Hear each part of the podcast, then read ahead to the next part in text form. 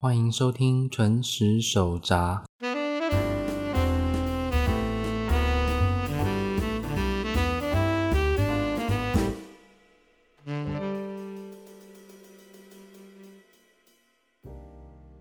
皆さんこんばんは。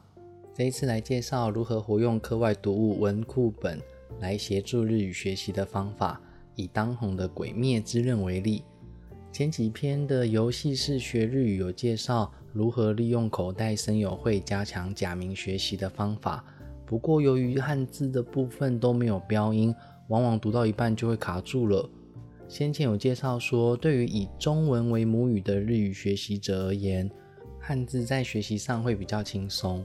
但为了避免以中文的意思去解读而搞错，就得耐心查询每个汉字词汇它正确的意思会比较好。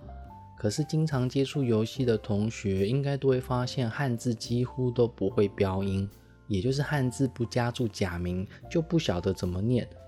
如果没有标音的话，就难以查询，甚至部分汉字是日本自创的，也无法用中文字来查询。所以，想要知道游戏中出现的汉字该怎么念，以及意思为何的时候，就需要一些方法了。至于如何查询游戏中出现的汉字呢？现在很多人会想到 Google 翻译吧？下载手机 APP，利用相机拍摄游戏画面，或是将游戏内容截图之后汇录至 APP 进行翻译。当然，翻译的品质不理想的话，可以利用翻译后产生的汉字标音。再去网络上搜寻其他的解释。其实利用 Google 翻译的主要目的是为了想要了解某个汉字到底怎么念，所以能知道标音的话，它提供的翻译是否正确就先不强求了。另外上网查询比较实在。可是玩游戏有趣，查单字无趣。利用 Google 翻译查询标音的操作步骤有点麻烦。例如我想查口袋森友会的某个汉字，操作流程是：一。将游戏画面截图。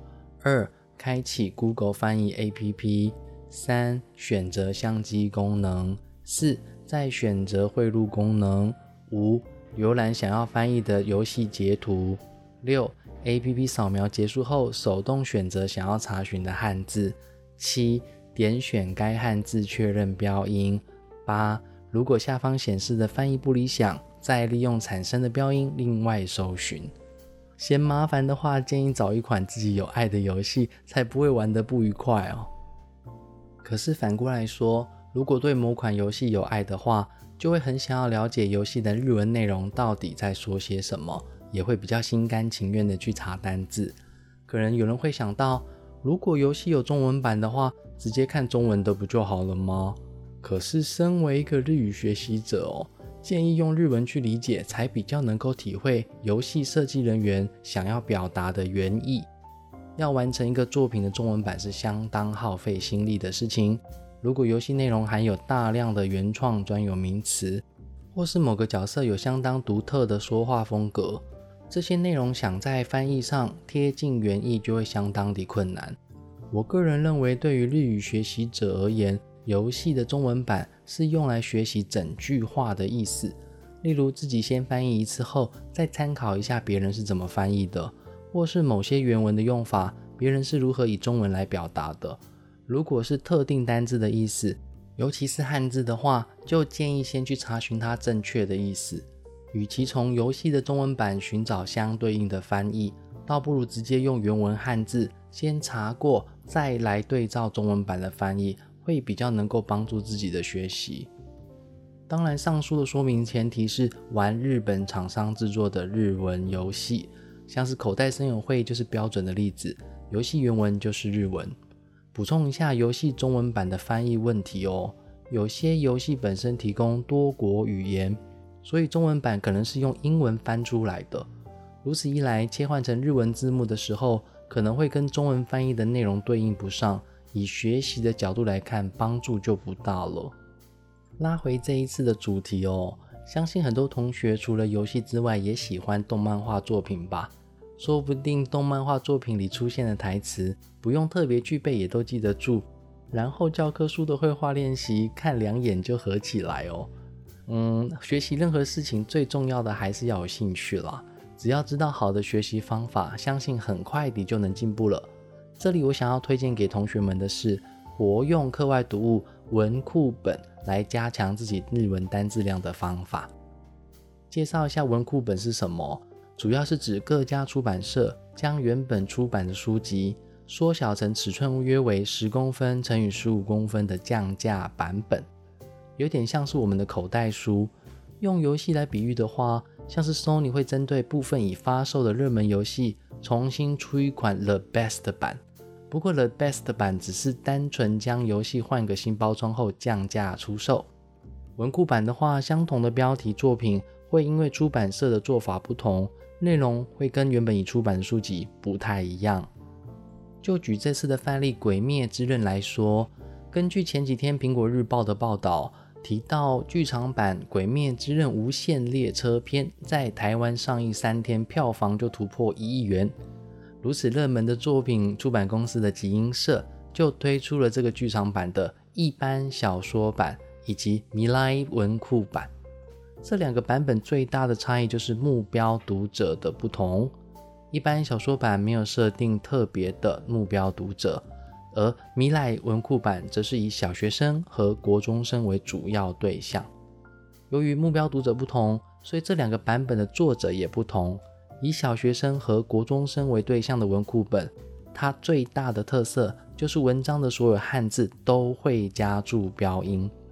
当然，文章内容本身也比较通俗易懂，用字也比较不复杂，更容易查询。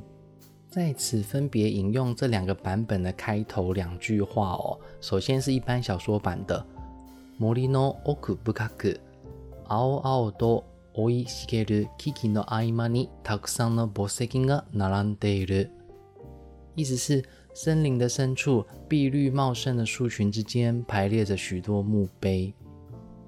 接下来是米莱文库版“広大な墓地だった”。遠く近くさえずる小鳥の声と風にそよぐ木立の音だけが聞こえる。意思是是个宽广的墓地，这里只听见忽远忽近鸣啼的鸟叫声以及群木被风吹拂的声音。由于是小说，所以还是需要一定程度的阅读能力。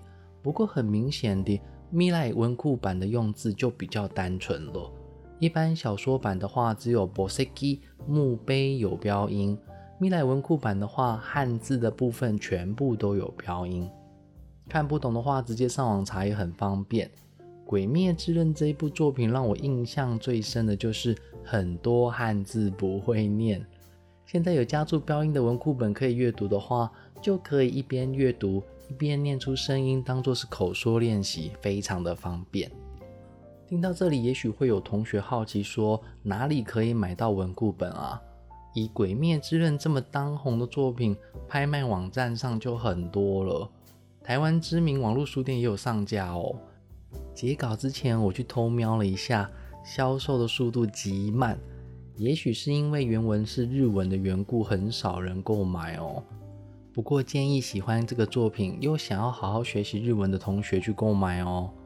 以剧场版《鬼灭之刃：无限列车篇》米莱文库版的内容来看，文法约为 N 三到 N 四左右的程度，不过单字量可是惊人的多。当然，换个想法，除了享受作品本身的魅力，也能借这个机会大量累积自己的单字量。